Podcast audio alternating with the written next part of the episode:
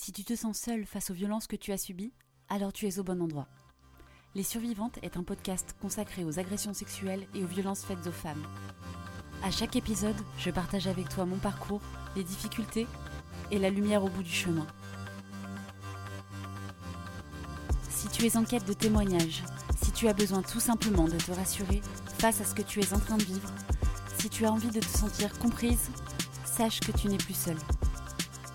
Je t'invite à dérouler chaque épisode comme un journal et n'hésite pas à partager en commentaire ton avis et ta propre expérience. Bienvenue. Bonjour et bienvenue dans Les Survivantes. Je suis un petit peu intimidée de débuter ce podcast. Pourtant, ce n'est pas la première fois que je fais un podcast, mais ce sujet est tellement personnel, compliqué, que j'ai mis du temps à passer de l'idée à la réalisation. Alors pour commencer, je vais préciser que je mène ce podcast sous un pseudo, par souci de confidentialité, par souci tout simplement de tranquillité. Peut-être qu'un jour, qui sait, je parlerai sous mon vrai nom, mais pour le moment, je n'en ai pas envie. J'ai créé ce podcast parce que j'ai fait un constat simple le jour où je me suis souvenu de mon viol. Je reviendrai là-dessus un petit peu après. Eh bien, des récits de personnes qui sont en train de vivre la tourmente, les étapes par lesquelles elles sont passées, il n'y en a pas tant que ça. Il y a beaucoup de témoignages de femmes qui sont sorties de la phase de sidération, qui sont sorties du tourment, même si on reste marqué à vie, mais des personnes qui partagent au quotidien, des personnes qui, peuvent faire en sorte qu'on se sente comprise au moment où on est en train de vivre une étape de ce parcours qui est très difficile, eh bien ce n'est pas simple. Et j'avais envie d'apporter ma petite pierre à l'édifice, j'avais envie de vous permettre de trouver un endroit, euh, un espace où pendant quelques minutes, le temps d'un épisode, vous puissiez avoir une voix familière qui vous raconte ce par quoi elle est passée et qui vous permette de vous dire oui, ce que je ressens est normal, tout ce qui se passe, c'est normal et surtout, ce n'est pas de ma faute, je ne suis en rien responsable de ce qui m'est arrivé. Et ça, c'est très important. Il y a pas si longtemps de ça, une collègue m'a soufflé ce mot après qu'on ait partagé sur nos histoires respectives qui malheureusement se ressemblaient un petit peu trop, eh bien, elle m'a dit on est des survivantes. Et c'est exactement ce qui m'a inspiré le titre de ce podcast, auquel je pense depuis des mois et des mois sans jamais arriver à mettre un titre dessus. Et là, ça m'est apparu comme une évidence. C'est ça. Nous sommes toutes des survivantes.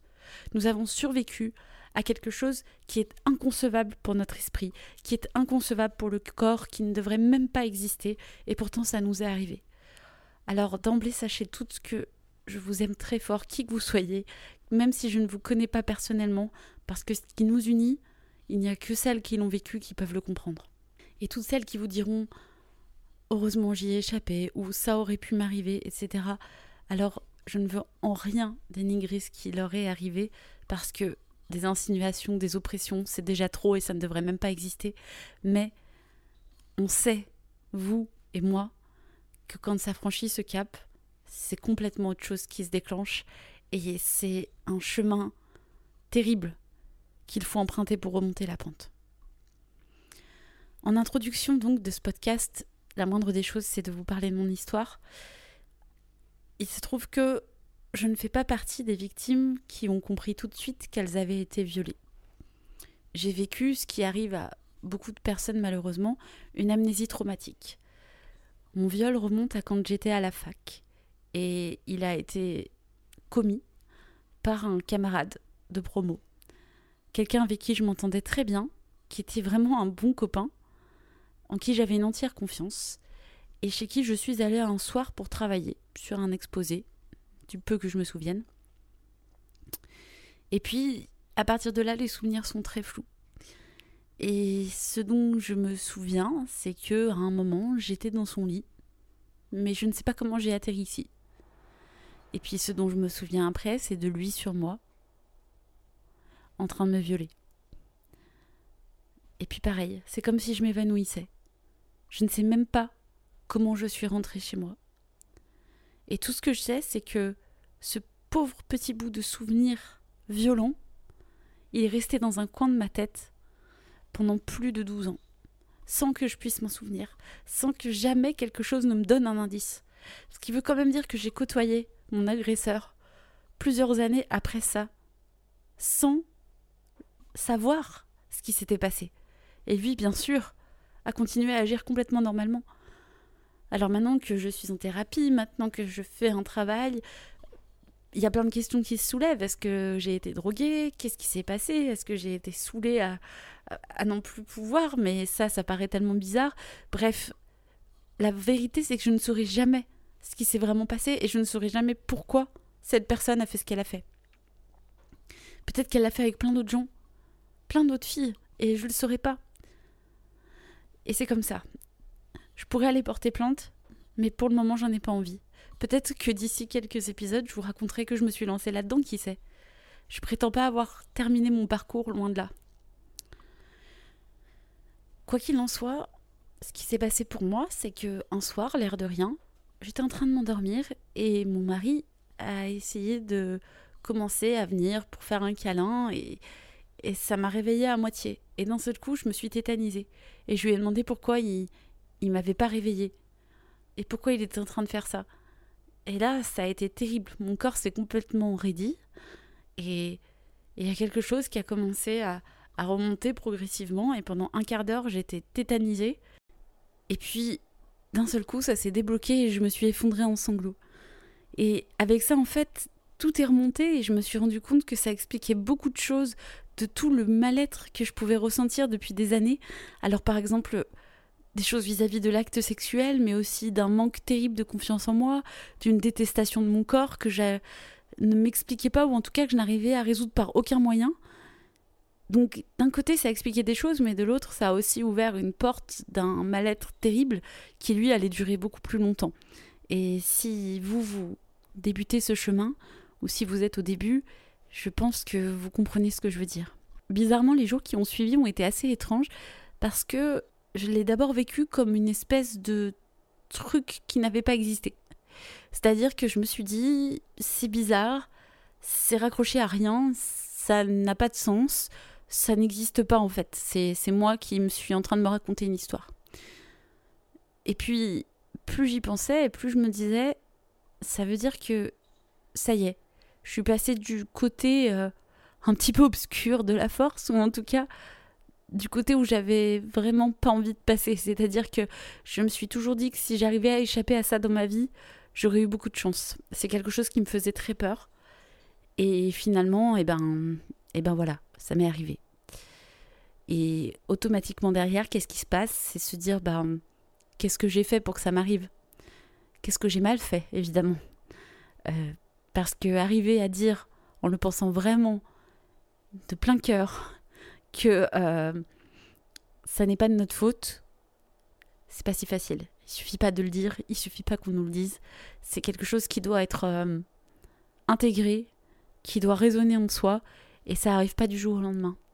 Donc si vous n'arrivez pas à vous le dire, ben sachez que c'est normal. Moi, mes premières réflexions, ça a été ça. Ça a été, bon, c'est pas arrivé. Ensuite, ça a été, ok, peut-être que c'est arrivé, mais rappelle-toi. Rappelle-toi comment t'étais. T'étais joyeuse, tu parlais avec tout le monde, t'aimais bien plaire. C'est peut-être un peu de ta faute. Et puis, comment t'étais habillée ce soir-là? Est-ce que tu l'as pas un petit peu cherché Et puis, tout de suite après, ça a été, oh, je pourrais jamais le dire à maman parce que elle va dire que c'est de ma faute. C'est fou quand même. je sais pas pourquoi j'ai pensé ça, mais c'était quelque chose de très très ancré. C'était peut-être une façon de faire porter sur elle ma propre réflexion, je sais pas. En tout cas, je me suis sentie d'un seul coup très seule. Euh, mon mari, il a su juste que je venais de me souvenir d'une agression, mais lui raconter ce qui s'est passé, eh ben, je viens de le faire il y a un mois et, et ça fait bientôt trois ans que je me rappelle que j'ai été violée. Donc euh, finalement, bah, eh ben, je suis rentrée dans une espèce de tunnel de solitude. Euh, j'ai cherché des récits, j'ai cherché des témoignages. J'en ai trouvé, mais, mais sur le moment, ça me parlait pas en fait. C'était presque trop tôt. Et juste, j'étais là, comme ça, toute seule. J'ai quand même eu le réflexe de recontacter une psy que j'avais déjà vue, qui m'a proposé un créneau assez rapidement quand je lui ai expliqué ce qui était en train de se passer. Et c'est elle, en fait, qui m'a aidé dès la première séance à comprendre que si, ce que j'avais subi, c'était bien une agression sexuelle et ça avait un nom, ça s'appelait un viol. Que à aucun moment je n'avais dit oui pour ce qui s'était passé et que, euh, en l'occurrence, ben, si on ne dit pas explicitement qu'on est d'accord, c'est qu'on n'est pas d'accord. Alors si jamais vous avez vécu une situation, même si elle n'a rien à voir avec celle que je viens de décrire, mais d'un moment où vous avez senti que vous vous êtes forcé, ou qu'on vous a obligé à faire quelque chose que vous n'aviez pas envie de faire, ou que vous avez eu l'impression d'être euh, saisi de force, même pour un baiser, etc., ben sachez que ça n'est pas consentir. Vous n'avez pas consenti à ça. Et il faut poser ses limites. Il est temps de les poser. Il est temps que les hommes comprennent qu'on ne dispose pas du corps des femmes de cette manière. Alors bien sûr, tous les hommes sont pas comme ça. Hein. Il y en a qui savent naturellement que euh, ça ne se fait pas.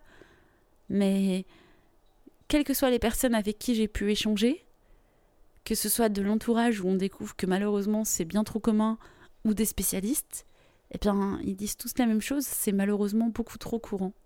Il y a tellement, tellement, tellement de femmes à qui ça arrive, ça donne envie de pleurer. Finalement, pour moi, ce qui s'est passé au démarrage de ce souvenir, c'est que j'ai voulu enclencher le seul mécanisme de défense que je connaisse. Et mon mécanisme de défense à moi, quand ça va pas bien, c'est de me dire que chaque chose négative arrive pour une raison et que je peux la transformer en quelque chose de positif. Donc j'ai voulu à tout prix, à tout prix, rendre productif ce malheur. Je me suis dit, il faut que je le transforme en quelque chose, il faut que je m'intéresse à autre chose, c'est un signe pour faire évoluer mon travail, qui je suis, ma façon d'être, etc. Mais en fait, ce que j'avais pas du tout pris en compte, c'est que contrairement à toutes les autres fois où j'avais pu mettre en place ce mécanisme et que ça avait fonctionné, là, l'énergie que ça me demandait de gérer émotionnellement ce traumatisme, elle était tellement puissante que en fait, je n'avais absolument aucune force pour euh, me lancer dans quoi que ce soit. Non, en fait, la seule chose dont j'avais besoin, c'était de me reposer, de processer, de comprendre ce qui était en train de m'arriver, de laisser le ciel me tomber sur la tête et d'accepter que c'était comme ça et que j'allais rien pouvoir faire contre ça. Ce déni, il a duré un an, plus d'un an, avant que vraiment je bascule dans la dépression. Et ça, c'est ce que je vous raconterai au prochain épisode. J'espère qu'à travers ces mots, vous allez vous reconnaître, mais aussi trouver une forme de réconfort, parce que même si tout ça, c'est pas très joyeux en soi, eh bien, vous n'êtes pas seul. Et il y a plein, plein de belles choses au bout du chemin, je vous le promets. Et encore une fois, je vous le dis, pour moi, je ne suis pas arrivée totalement au bout du chemin, mais il y a déjà beaucoup, beaucoup plus de lumière qu'au début. Alors, restez avec moi écoutez ma voix, je suis là pour vous. Et si vous avez besoin de poser vos questions, si vous avez envie de réagir, n'hésitez pas à le faire en laissant un commentaire sur Apple Podcast. Et puis, on échangera ensemble et qui sait, on créera peut-être une belle tribu de femmes blessées, survivantes et fortes. Je vous embrasse très fort et je vous dis à très vite.